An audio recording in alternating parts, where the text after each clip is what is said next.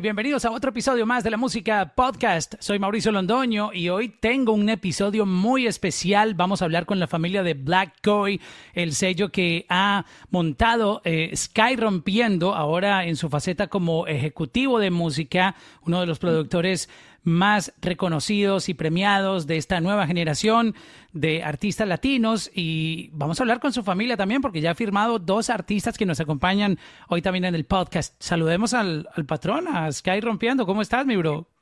¿Qué se dice? No, patrón no, patrón no. Vamos a saludar a Sky. ¿Qué se dice? ¿Cómo, está la gente No, yo digo el patrón porque, porque el, patrón es el, el duro del de, no, no, no, detrás pero de todo.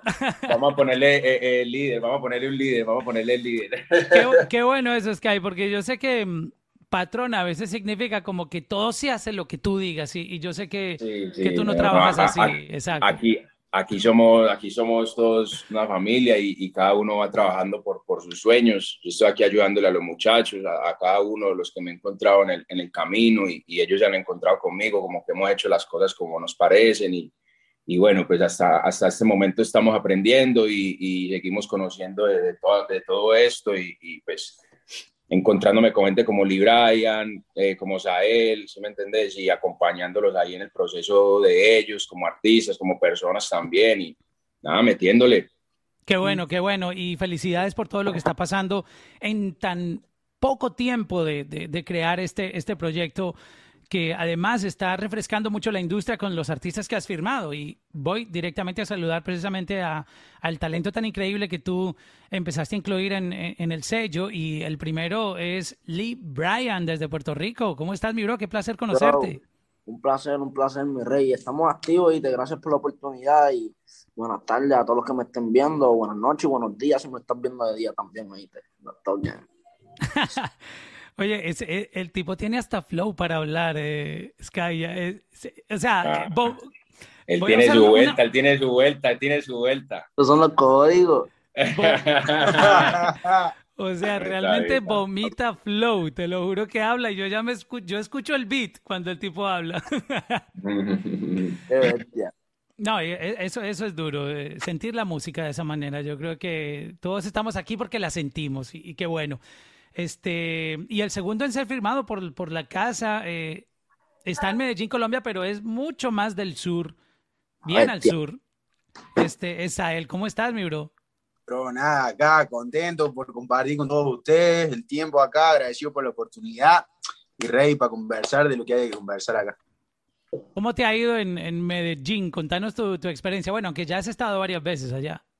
Sí, he, venido como siete, ocho veces ya, pero, pero nada, me encanta venir para acá porque la vibra es otra, empiezo a, sentir un poquito más el cariño de la gente cada vez que vengo, entonces nada, disfrutando el proceso, haciendo mucha musiquita, enfocado en el, proyecto y, dándole. Ya, ya se empiezan a sentir los estragos de, de estar en Medellín, que se va combinando el argentino con el paisa. Sí, sí, sí. Ah, bueno. No, no, no, pero acá estamos 100%. sí, sí. ¿Lee Brian ha estado en, en, Medellín? Yo, papi, sí, he estado ahí como unas tres veces, ¿verdad? Tres. sí, sí, Lee, ha estado aquí. Pero el, acento boricua, ese sí que es difícil de borrar, bro. Yo creo que si hay acentos duros de borrar es el boricua. Ni te creo, ¿viste? Dame dos días en medallo y ya estoy hablando colombiano, ¿viste? Más fácil se le pega a uno el boricua que ellos le pega el paisa. Sí.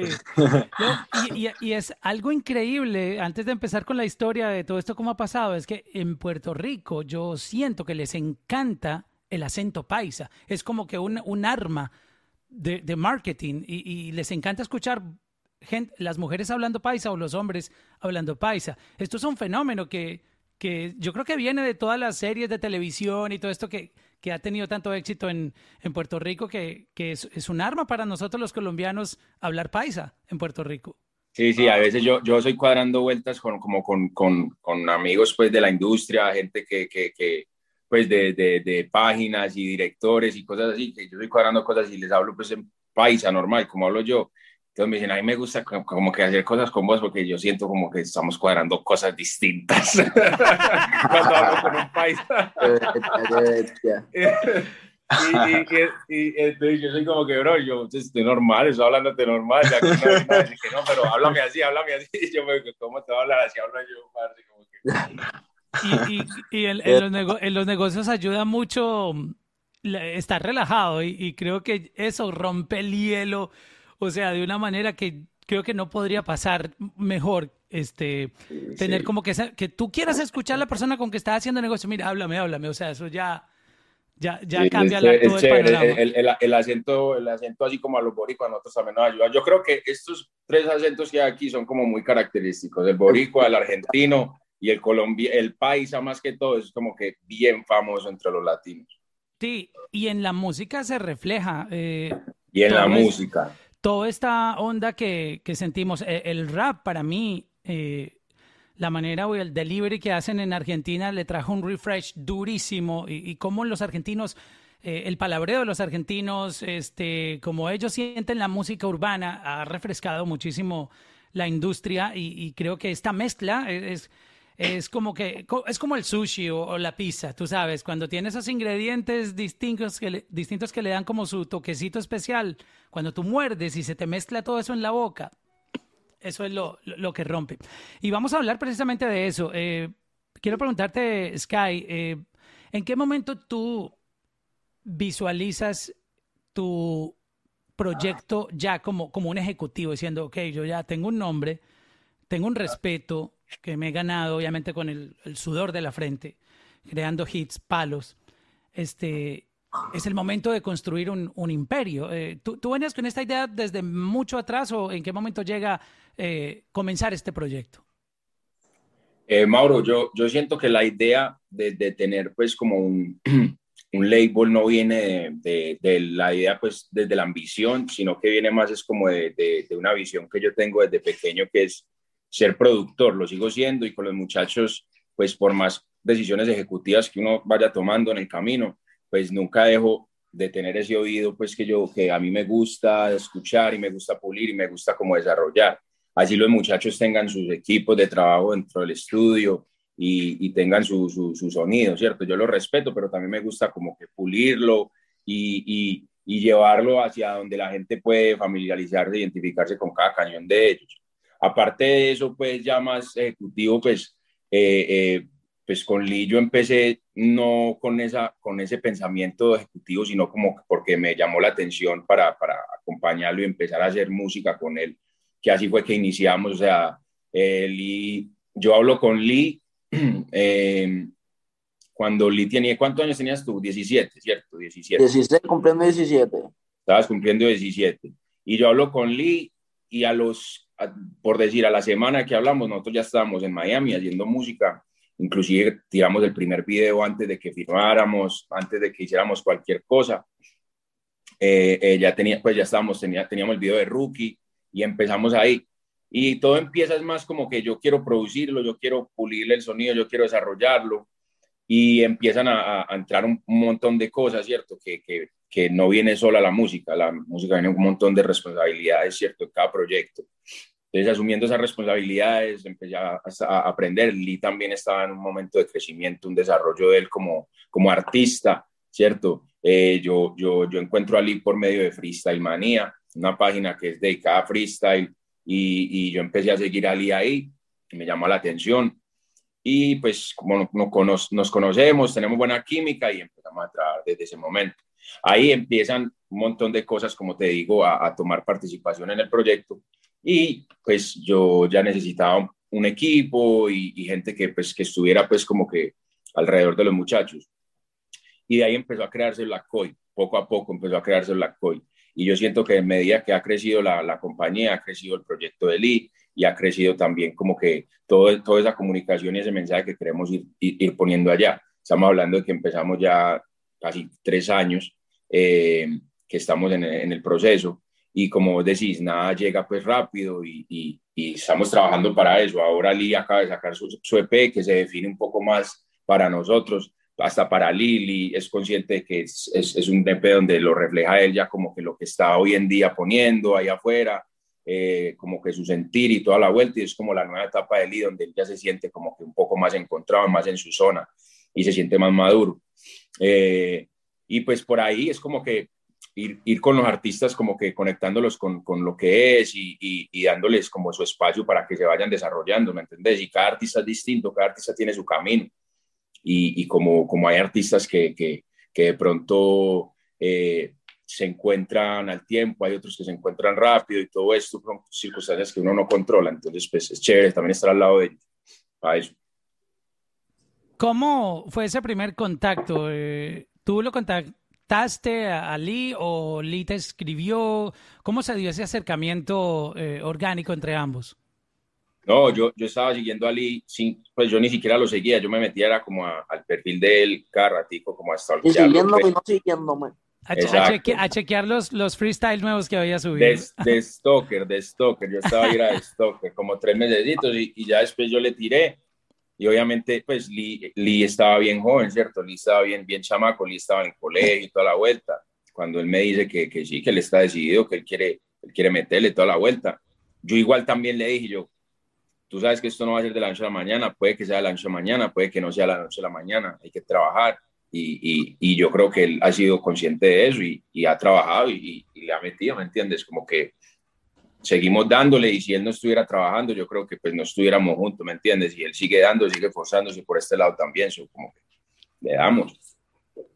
Oye, Lee, cuando tú sabes o, o, eres consciente de que Sky tiene un interés en ti, de que puede que a lo mejor eh, tú no sepas cómo, cómo funciona esto, pero o cuando eso empezó, pero, pero el hecho de que una persona de la industria esté monitoreándote o, hablando contigo, eh, de pronto mucha gente verá eso como, ok, pero eso es un paso durísimo porque primero son gente muy ocupada, que tienen muchos artistas también que los han contactado y eso ya es un gran paso. Entonces, este, ¿tú entendías eso que estaba pasando? ¿O, pues, ¿Cómo fue eso? Pues en realidad yo, viste, yo no sabía nada de música, bien ignorante, viste, yo no sabía quién era Sky, yo no sabía quién era Tiny, yo no sabía quién era ninguna de esas personas que están, Pero le metías, pero le metías, eso no quitaba lo que le metías de cabrón, ¿me entiendes?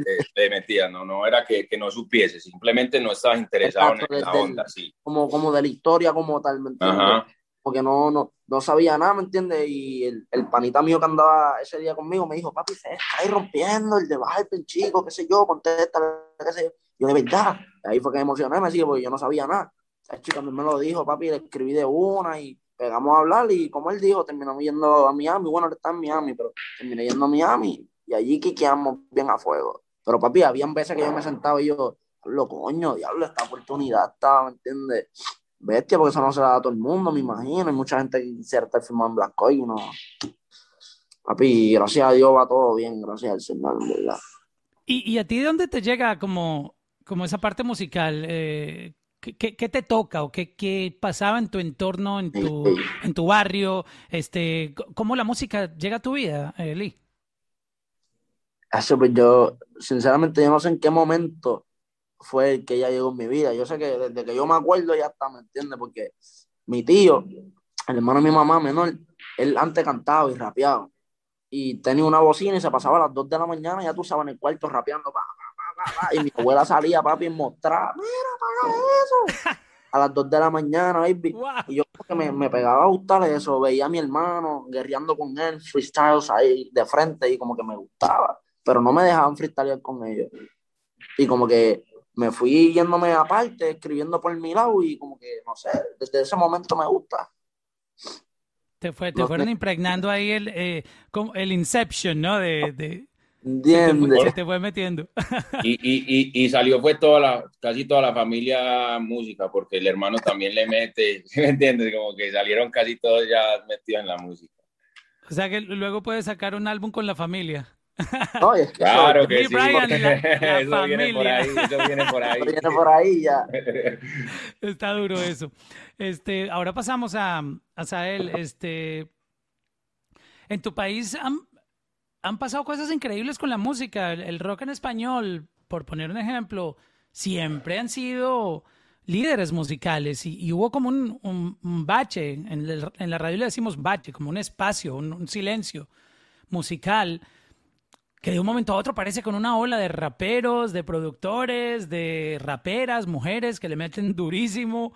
muchas veces mejor que hasta, hasta los mismos raperos, este, y una oleada de sonido increíble que uno dice, wow, qué bien que Argentina otra vez volvió a sacar pecho, ¿no? En, en, la música, eh, porque la historia de, de, la música en español, siempre hay que mirar a Argentina, y, y creo que en la parte urbana, como que uno decía, ¿Por qué Argentina no?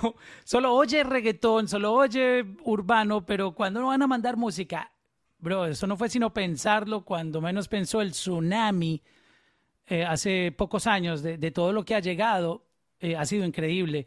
Este, ¿Tú en qué momento empiezas a sentir atracción por, por esto del, del, urbano latino y cómo llegas también a la música? Yo empecé más o menos a, a los 12, 13 años, yo estaba eh, empezando en la secundaria y, y, en ese tiempo como que en Argentina no, no se escuchaba mucho el reggaetón, o sea, sí, pero no estaba tan pegado como lo está pegado hoy en día, ¿me entendés? Entonces empecé a escuchar reggaetón por, por un amigo que me empezó a mostrar la película de Yankee, me empezó a mostrar la película de, de 50 Cent, que no tiene nada que ver con reggaetón, pero ahí había freestyle, entonces me empezó a gustar mucho esa onda urbana tenía un, un MP3 que, que, que, tenía puros temas de reggaetón que me habían regalado, entonces, no sé, yo empecé a tener curiosidad de saber por qué me gustaba tanto, cómo se hacía un beat, eh, cómo componían, ponía videos en YouTube de cómo grababan los artistas, cosas así, y hasta que, hasta que me topé con un programa que se llama Fruity, Fruity Loops, y nada, lo descargué, empecé a, a ver tutoriales y, y, empecé prácticamente haciendo beats, no, no tenía en la cabeza eh, como que decir, ok, voy a empezar a cantar, sino que empecé haciendo beats como un hobby, como un pasatiempo. Eh, y pasaron años y bueno, llegó un punto en el que yo tenía canciones escritas y tenía beats, pero nadie las cantaba. Yo le decía a mis amigos como que, hey, vení, grabate esto, yo te grabo, y mis amigos eran como que no, que voy a cantar yo, si somos Argentina, que vamos a cantar reggaetón, que no sé qué. Entonces dije, bueno, si, si, si hice los beatsitos y, y hice las letritas ahí, ¿por qué no puedo cantar? Me animé a cantar y así se fue dando todo. Ahí yo creo que a los 12, 13 empecé a, a, tener ese cariño por la música, pero a los 16, 17 dije como que, ok, yo quiero esto en serio. O sea que fue la, la necesidad de, no encontrabas cantantes y tú mismo ya, ya, sabías producir, dijiste, si nadie quiere venir a grabar aquí conmigo o, o, tengo que esperar que alguien me diga que sí, pues yo prendo el micrófono y empiezo a, a meterle, ¿no? Así mismo fue.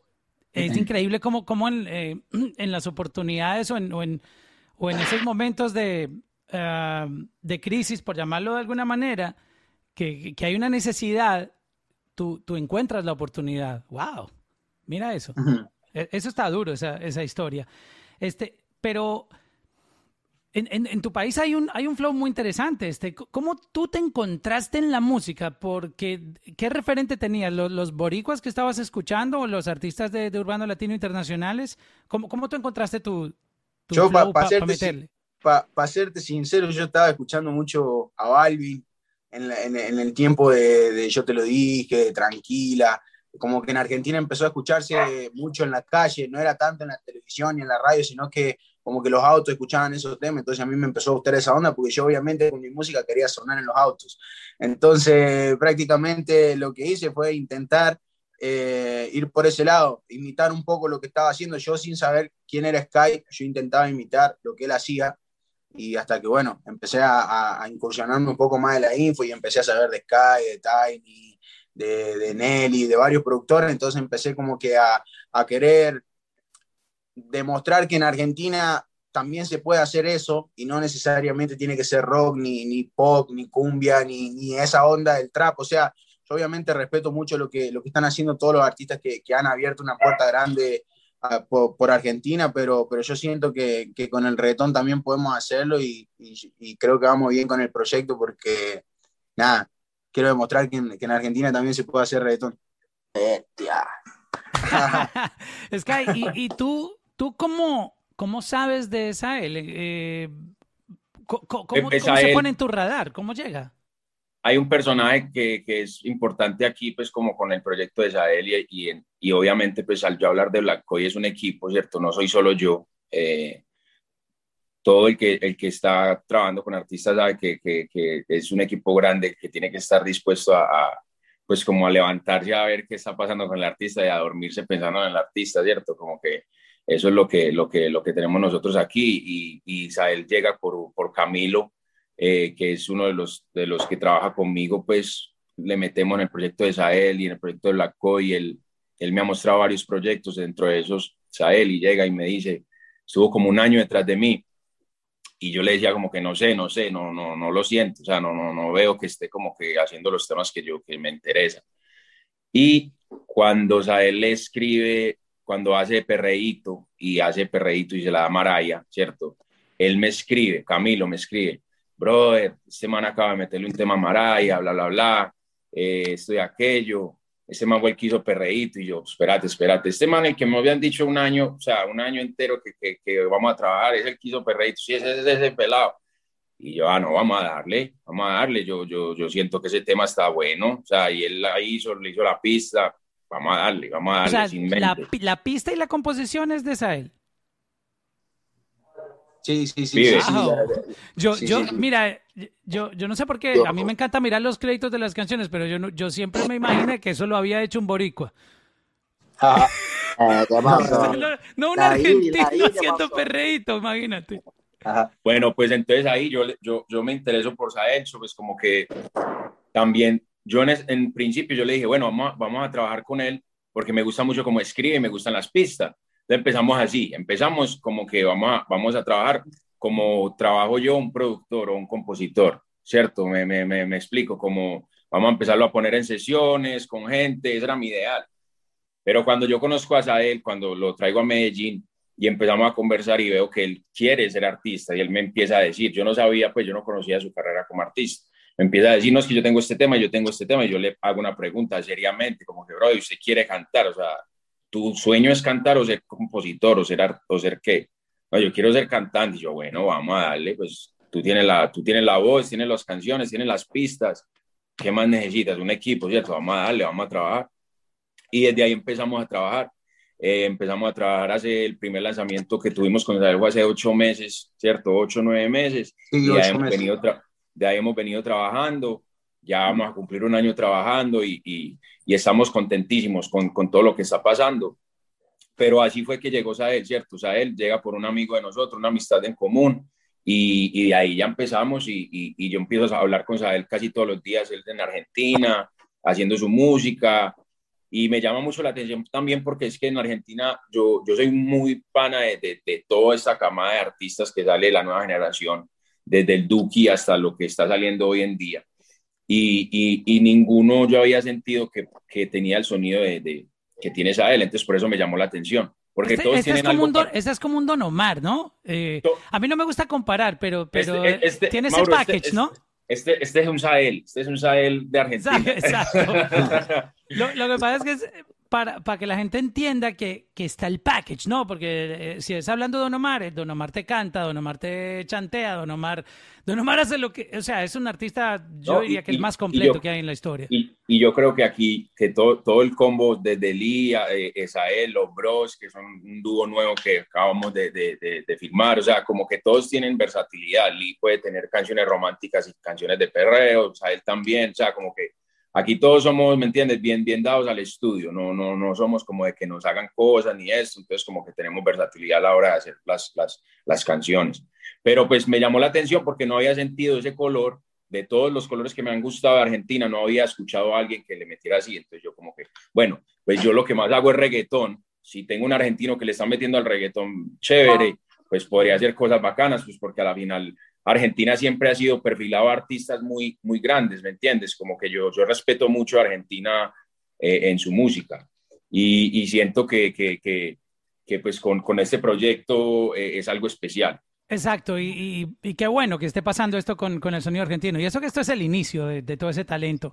Este, pasando a, a tu visión de, de- de la compañía eh, Skype, este, sé que dijiste al inicio que tus pretensiones no, no tienen o no empezaron pensando en, en- en dinero, sino en, en crear también una, una nueva camada de artistas, en, en apoyar talentos, porque de una u otra manera eh, tu carrera también ha sido apoyada por otros y creo que tú compartes también esa, esa eh, eh, como que devolver eso al, al, al- al mundo, ¿no? Porque a eso venimos, a tener un propósito. Sí. Este, y, y creo que lo que haces de, de darle esperanza a, a los artistas, de darles una luz, de guiarlos con esa experiencia que tú tienes, ya, ya es un gran aporte porque estás transformando vidas.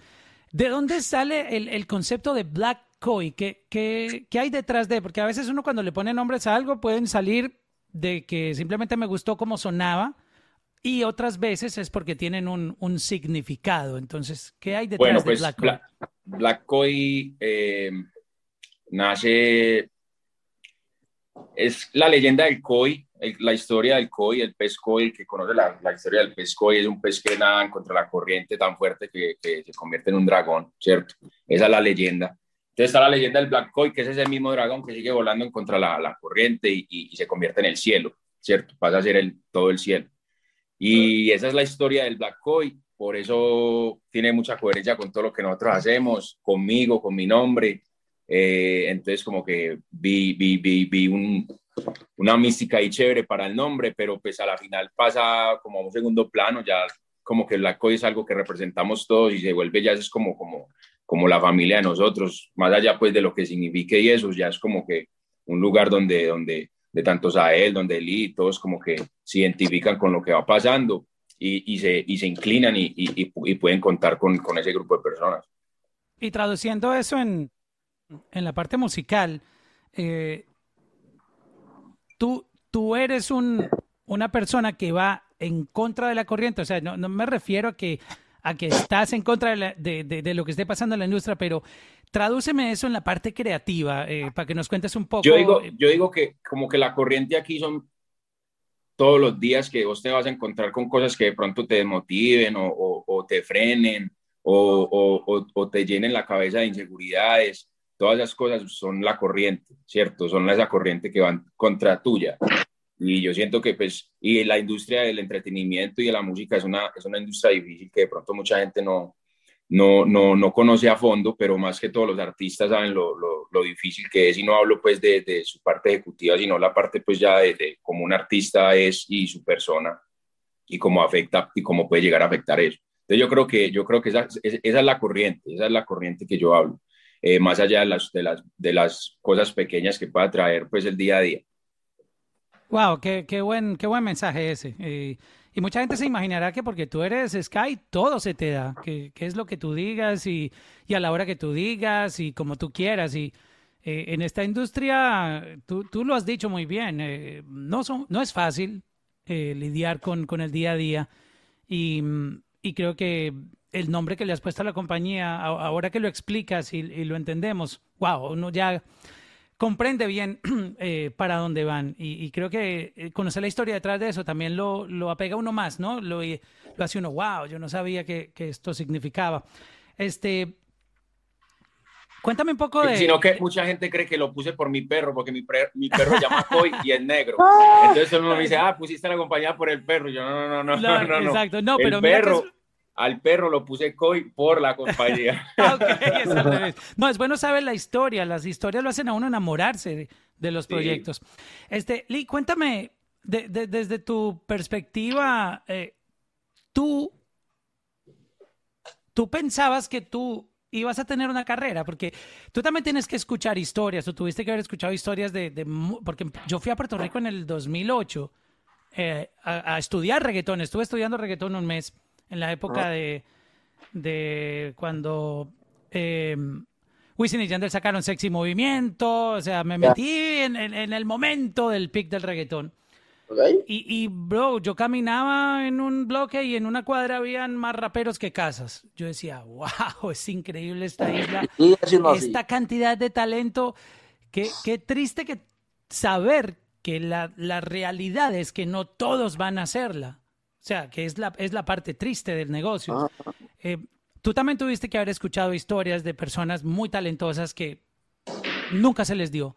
De que bregaban, escribían, mandaban correos, DMs, nadie les contestaba. Frustración porque somos humanos. Tiene que haber un momento donde uno se, se replantea y diga, yo no voy a hacer música, esto no es para mí, porque nadie me presta atención. Claro, claro. Tú escuchabas esas historias de, de tu entorno y, y, y, ver que a ti todo, la... gracias a Dios, se te dio. Cuéntanos un poco esa parte. Pues en realidad, en realidad, yo la había escuchado con mi propio tío, había pasado también, él, él la había firmado y, y, lo aguantaron y después esa gente fue presa y ya tú sabes, le chavaron la carrera, no volvió a cantar.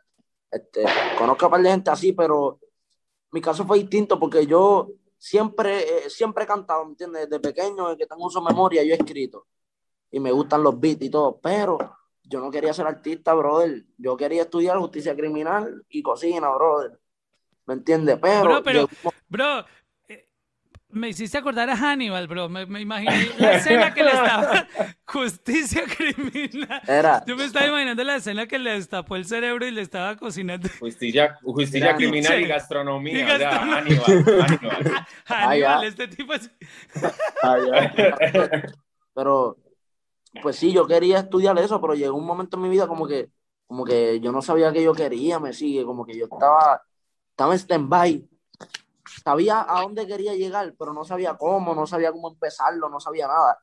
Y me acuerdo que unos amigos míos me estaban metiendo la presión para que yo tirara el freestyle, ¿me entiendes? Y pues por eso fue que yo lo hice, pues no fue porque, ¿me entiendes? Porque yo quería ser artista. O sea, fueron, fueron tus, tus parceros los Ellos que me te, dijeron, te- te "Ah, zúmbalo, empujaron. de eso. Y yo, pues dale, lo voy a zumbar. Y cuando lo zumbé el primer día, me repostearon, me metieron una página de freestyle, que es Freestyle Mania. Y por ahí para abajo la gente me siguió pidiendo temas y yo, pues no puedo hacer más nada, ya me metí. Ya vamos a seguir dándole freestyle, ¿me entiendes? Pero ven, eso, eso tiene un, un- un- una explicación, eso del freestyle. Yo quiero que nos, nos cuentes un poco sobre eso, pero antes me estaba imaginando, imagínate tú llegando a la cocina y, y tú pensando, yo me lavé las manos después de tocar ese cadáver ahora que estoy cocinando. No, no, no hubiera sido buena idea, bro, eso. Te cagué, no, no hubiera Este- sido buena idea, pero Eh, ¿cómo- ¿Cómo funciona lo del freestyle? Porque yo, yo he visto esa, esa página que ustedes mencionan y, y hay, un, hay unas chamaquitas que le meten durísimo que yo digo, wow. Y, mucho, y mucho talento. De ahí salió John Z, eh, muchos artistas. Pero ¿cómo, ¿cómo eso funciona en Puerto Rico? Explícanos cuál es la realidad detrás de eso, en, en, en, en qué es lo que la gente espera y por qué eso es tan duro en Puerto Rico, porque de pronto en otros países no, no es como la manera en que se descubren artistas, exacto. Lo que pasa es que los creadores de Freestyle Mania, Benny Benny, Oki, esa gente tiene muchas conexiones, me sigue, que conocen a los artistas directamente, que se les hace más fácil pegarle un chamaquito de ahí, ¿me entiendes? Tú lo que tienes que él esté rompiendo en la página, porque la página tiene bastantes números, bastante gente la ve. Tú lo que tienes que romper ahí y después que tú rompas ahí, ellos te meten con los mismos artistas en featuring porque ellos los conocen a todos, ¿me entiendes? La Pero entonces, tú, tú como, como, como rapero, lo que tú tienes que hacer es grabarte un video eh, haciendo freestyle y lo, lo pones ahí en el hashtag Pues y, en verdad y te, que no. y te echas la bendición a ver qué pasa y ya. En verdad que no, en verdad que no. Este, cuando, cuando nosotros nos metimos, esas cosas no existían, ¿viste? Y nosotros nos metimos, y me acuerdo que mi hermano pegó a hacerme lo de los movimientos de cámara, los freestyle, y haciéndome Ajá, los sí. ali, como que el skirt, skirt, por detrás, eso antes no estaba en Freestyle Mania. Y nosotros le empezamos y a la gente le pegó a gustar, y pues decidimos como que cambiar un poquito el- la página como tal, y pegamos a tirar los ali, buscando sitios con vista, ¿me entiendes? Para que se vea la vista. para Claro, que dándole nivel al video, dándole nivel.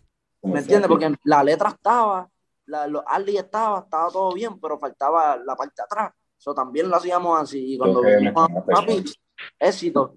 O sea que tú también quisiste darle tu propio toque, tu propio estilo y diferenciarte de los demás para poder hacerte visible.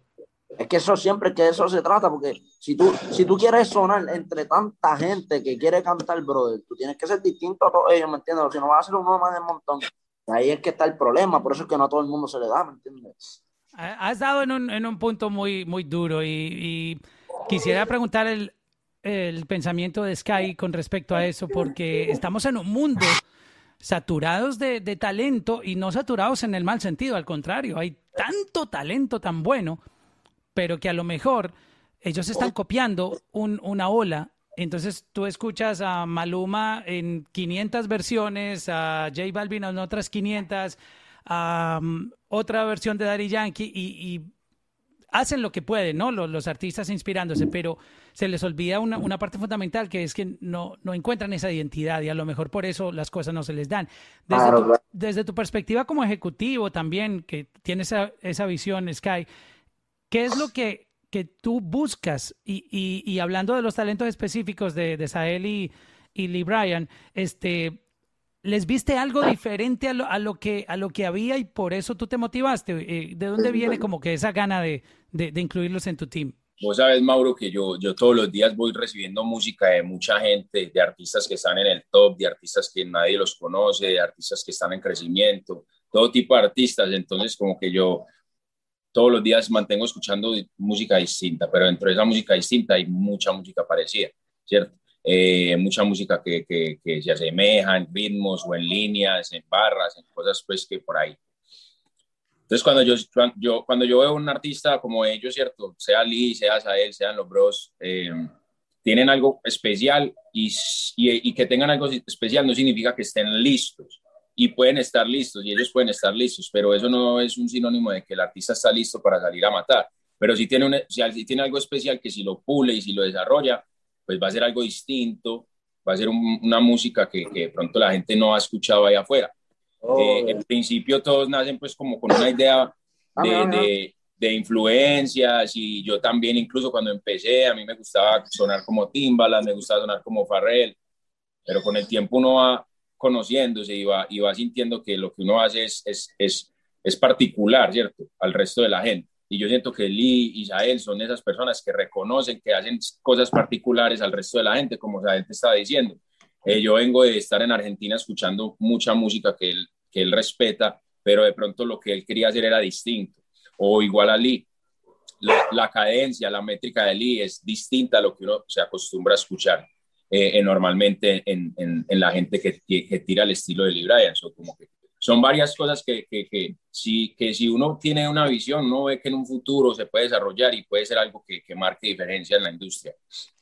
Y una parte importante es que la cabeza de una persona como tú está es en, en el futuro y muchos artistas se enfocan en el presente y cuando manejan esa estrategia en el presente se pierden de la proyección. Y esta es una industria de, de, de proyección donde, donde tú si tú estás pensando en el flow de ahora, en un año tú ya la corriente te llevó. Tú, tú tienes que innovar, ¿no? Es, es como que parte de, de, de, lo que pasa. Y cuando llega el momento que explota todo y la gente entiende tu sonido, ya te montaste en, en, en, una ola que nadie te tumba de ahí porque ya eres ese innovador, ¿no? Y es algo que pasa muy frecuente claro, en esta claro. industria. Que la gente Pero está eso más... pasa mucho también, y perdón, eso pasa mucho también este, a pasar del tiempo mira, Yankee, Yankee está donde está porque a pasar del tiempo se ha ido upgrading himself, ¿me entiendes? Ha como, como ha mejorado, se ha adaptado a, a, los nuevos sonidos, ¿me entiendes? Porque los sonidos cambian con los años también. Si una persona se quedó en su tiempo, ¿me entiendes? Y de ahí no se movió, pues también va a pasar la misma cosa, ¿me entiendes? Que no va a llegar a mucho. Así que uno tiene que estar todo el tiempo innovando, todo el tiempo mejorando, porque si no... Sí, es, es muy frecuente y mucha gente a veces no entiende porque dicen, ah, este sonido, ¿qué es esto? Eh, es que resulta que esa gente está trabajando para el futuro, no para el presente. ¿Me entiendes? Están construyendo su propia carretera de sonido. Que, que... Claro. Y suele pasar, suele pasar que a lo mejor se adelantan mucho y la gente no está adaptada, el oído de, de, de esa fanaticada no está adaptado a eso y pues tienen que esperar ciertos años y ahí es que explotan, ¿me entiendes? Porque a lo mejor no, no, no van con lo que a la gente le está gustando ahora mismo. Y, y, suele pasar. Total, totalmente correcto. Eso, eso pasa mucho en la música. Eso pasa, y con artistas que hoy en día son los más duros, ¿me entiendes? Y, y que uno respeta enormemente, que uno respetaba desde años atrás, pero la industria no, les, no se la había dado, ¿cierto? Eh, eh, hay muchos que hoy en día yo he escuchado por San Cloud, años atrás, que, que, la gente me escuchaba, me veía escuchándolos y me decía, pues, ese man, ¿quién es? Esto y aquello, y hoy en día es gente que lo escucha todo el mundo, esto y aquello, son como que eso que está diciendo Lee también, o sea, todos tienen su tiempo, todos tienen su momento, y, y también hay gente que de pronto va más allá del tiempo y, y tienen que esperar un momentico a que, a que la industria se adapte a ese sonido, eso ah, también no. es muy cierto.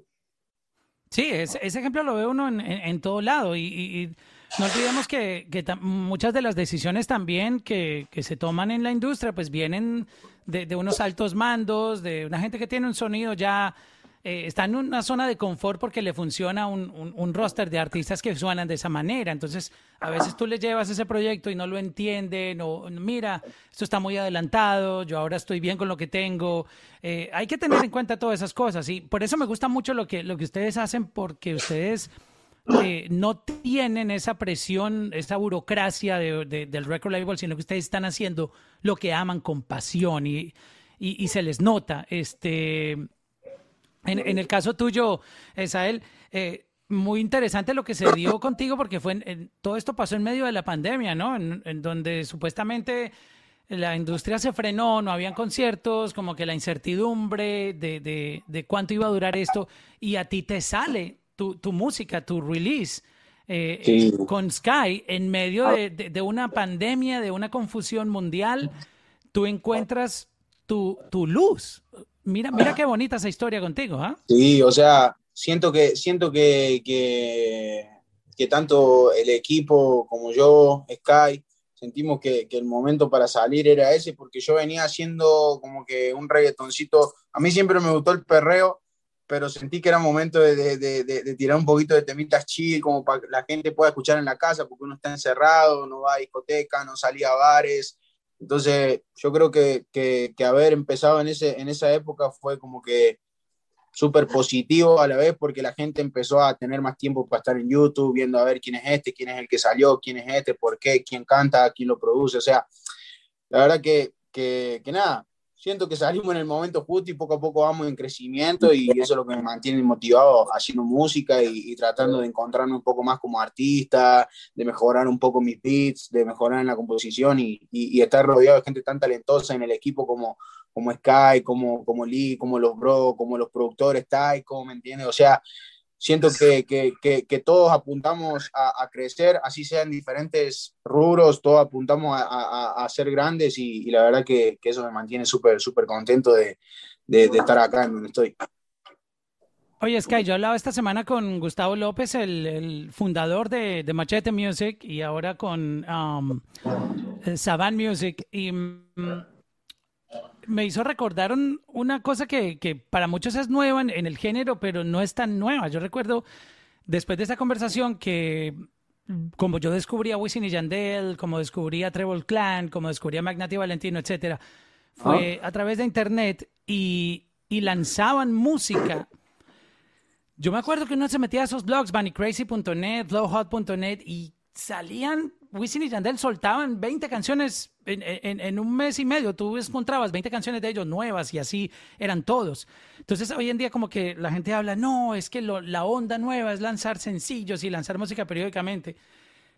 Y se me había olvidado esa época, a inicios del 2000 y pico, que antes salía más música antes de la que sale ahora de, esos artistas. O, este, eh, no es un tema nuevo el de estar lanzando música constantemente en el sonido urbano. Lo que pasa es que de pronto se nos había olvidado o mucha gente de esta nueva generación no vivió esa época que nos tocaba. ¿Sabes? Yo también, y perdone, ¿sabes? Yo también lo que he pensado, tienes razón ahí, pero también ha cambiado mucho el género como tal, la forma en que se vende. Antes no se vendía mucho por las redes, ¿me entiendes? Ahora que se vende por las redes, pues diría yo, ¿me entiendes? Pensando no, no había redes, no había redes, Lee, no, no, no teníamos. ¿Entiendes? ahora hay que darle más tiempo, ¿me entiendes? Para monetizarle en las redes, ¿me entiendes? No es lo mismo que antes tú ibas por ahí vendiendo los discos, me sigue, se regaba la voz, que imagino que también tiene que ver mucho ahí. Sí, Sky, y, y este año, ¿cómo, cómo tú, tú sigues viendo la, la, estrategia? Este, creo que esa no, no, nunca ha cambiado, ¿no? Estar lanzando música es parte del, del, del ecosistema del urbano latino, ¿no? Y estar en constante, en constante visibilidad como para la gente, y, pero también cada proyecto tiene su, su misterio, cada proyecto tiene su, su, aura. Eh, hay proyectos que no necesitan estar lanzando tan seguido canciones y las canciones se quedan. Eh, y también es de momento, ¿cierto? Cada artista tiene su momento. Cada artista tiene un momento donde si lanza mucho, pues se le va a pegar todo y de pronto tiene un momento donde se vuelve más grande y, no, y solamente tiene que lanzar una canción para trabajar eh, qué sé yo, un semestre, antes se trabajaban ocho, doce meses, un sencillo, pero bueno, ya, ya cambió a, que uno un semestre lo ve súper largo, ¿cierto? Como por ejemplo una canción que yo tengo con Fate, que sacamos, la última canción que hicimos, el release Chimbita, que salió en diciembre, y apenas en, últimamente es que han mostrado que la canción está subiendo increíblemente, ¿cierto? Entonces también uno no sabe muchas veces el tipo de proyecto, cómo se comporte. Lo mismo nos pasó, pongo el ejemplo de Fate, porque Es un artista que puede que en temporada saque mucha música, pero se queda sin lanzar música porque las canciones le han durado bastante tiempo. Porfa, lo mismo, hicimos, eh, eh, Porfa la hicimos en, en, en, noviembre y sacamos la canción el mismo noviembre de hace dos años, ¿cierto? Del, del 2019 y en el 2020 fue que pegó en, en mitad de año.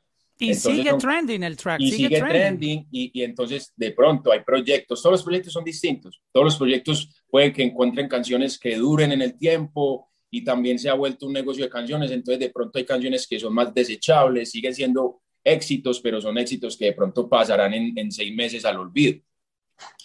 Sí, y tocaste ese punto súper duro porque la, la, data, estamos en la época de la data. Si tú no aprendes a leer data, pues imagínate, esta industria es de números. Y, y si tú no interpretas qué está pasando con tu música, y acabas de poner unos ejemplos durísimos que puede que una canción haya salido hace cinco meses y resulta que en este momento está mostrando un pic.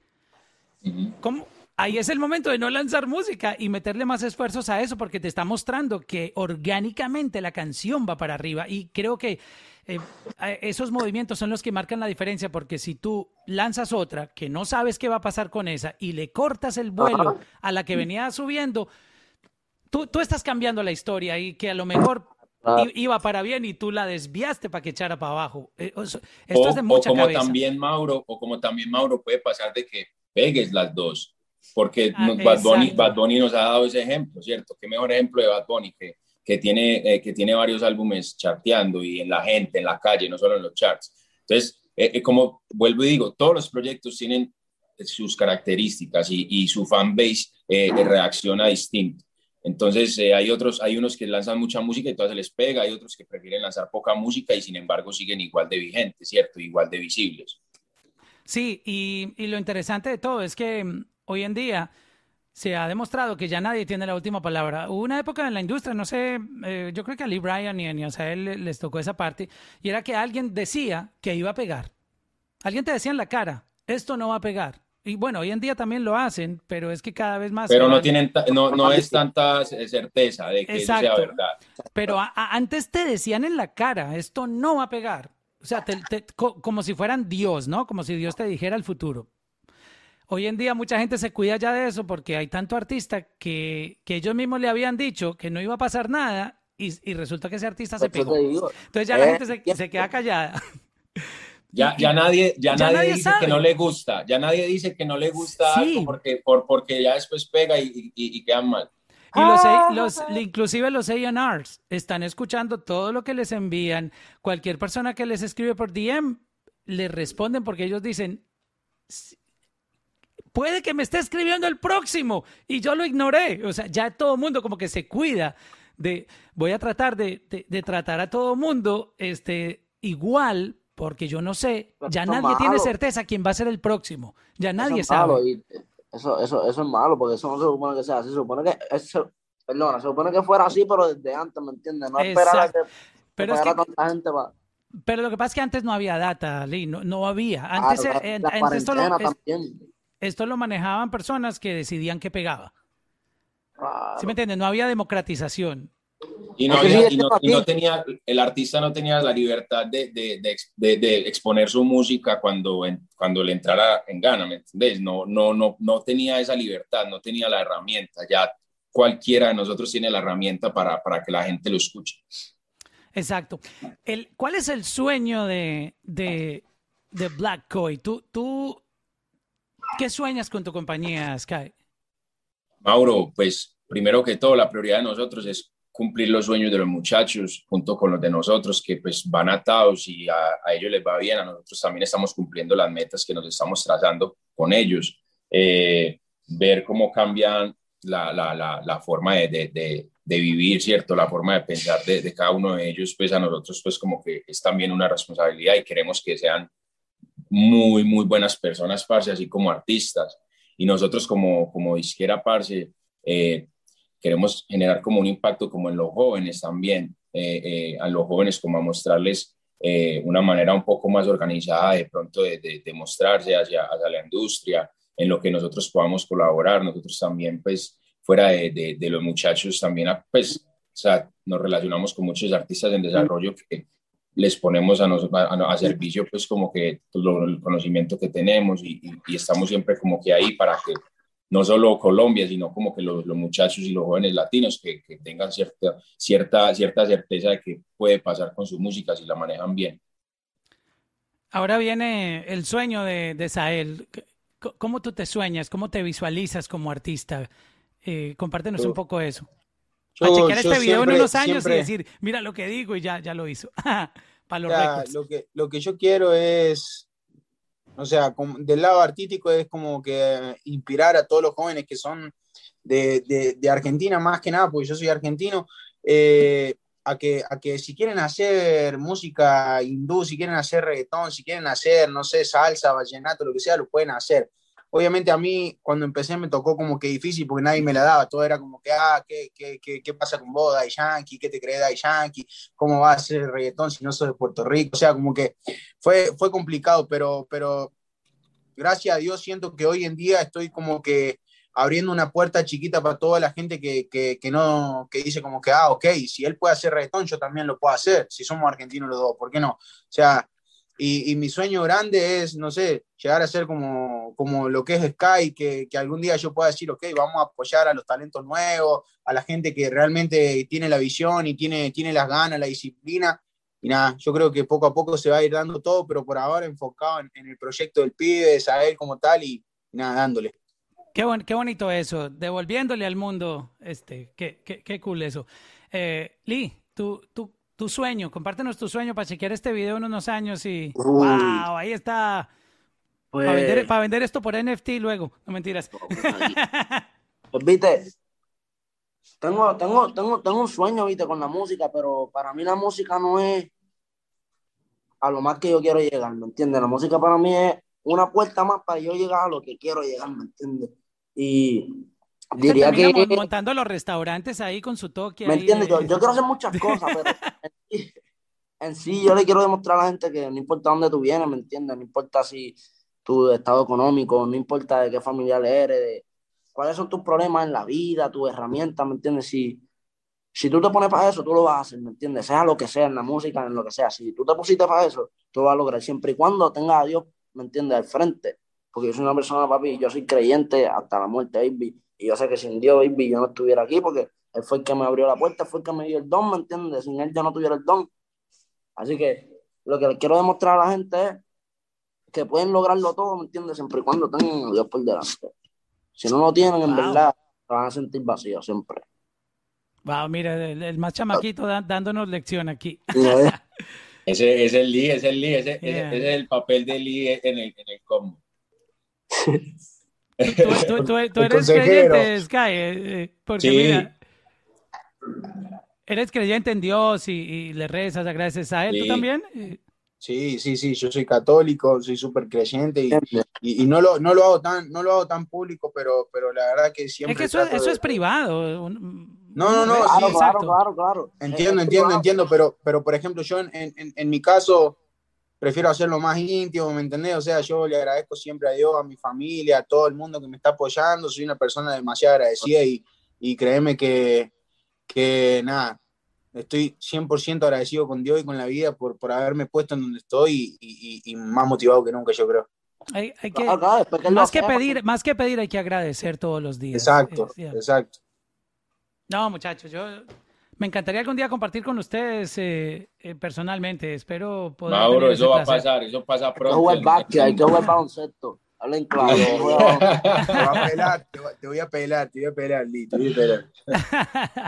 De verdad, a la, familia Black Coy, qué, qué placer. Y, mm, estoy más enamorado del proyecto ahora que, que, conozco más, más sobre él y creo que la gente también va a sentir lo, lo mismo. Eh, de ver esta visión tan increíble que tienen, de de proponer sonidos, de transformar vidas también que hay a través de, de, la esperanza que das a estos artistas con, con la influencia que tú tienes. Y, y, obviamente, mira, ellos ya tienen la visión de, de hacerlo con futuras generaciones. O sea, eh, esto es un propósito y esto hay que aplaudirlo. Así es, así es, Mauro. Y gracias por, por el espacio, para que la gente escuche más, más sobre la COI. Y obviamente, pues más allá de estar hablando mucho pues de la, de la compañía, más allá de, de estar aquí contigo y, y haciendo podcast y todo esto, cada uno de nosotros queremos es como que, que, poner a la música, ¿cierto? Que hable, ¿cierto? Los resultados que, que pongan el nombre de, de Black Boy, de Lee Bryan, de Sael y de todos nosotros por ahí. eh, en alto. Eh, también aprovecho y saludo a Taiko, que no estuvo por aquí, pero también Taiko es parte fundamental. Oye, sí, el, el, Taiko, hombre. Sí, eh, también los, los, Bros, un dúo nuevo de Colombia que, que pronto van a saber, saber, de ellos, Nathan y Shander. Y, y, nada, pues un saludo ahí a todo el, el, crew de, de, de Black y cada una de esas personas que, que, que, se esfuerza todos los días por los muchachos y, y para que esto salga adelante. Bueno, ahí ya tú has dado la pauta para un segundo el episodio. del shout out. No, y, y, has dado la pauta para un segundo episodio de continuación con, con, con, el resto de la familia. El, el, pro, el, próximo es con el combo, el próximo es todo el combo completo. Pues muchachos, gracias por estar aquí en, en, en la música podcast y sabemos que vienen cosas grandísimas con, con, lo que están haciendo. Muchas gracias, Mauro, por el tiempo. Un placer. Gracias bro. Que estés muy bien, que tengas buen día.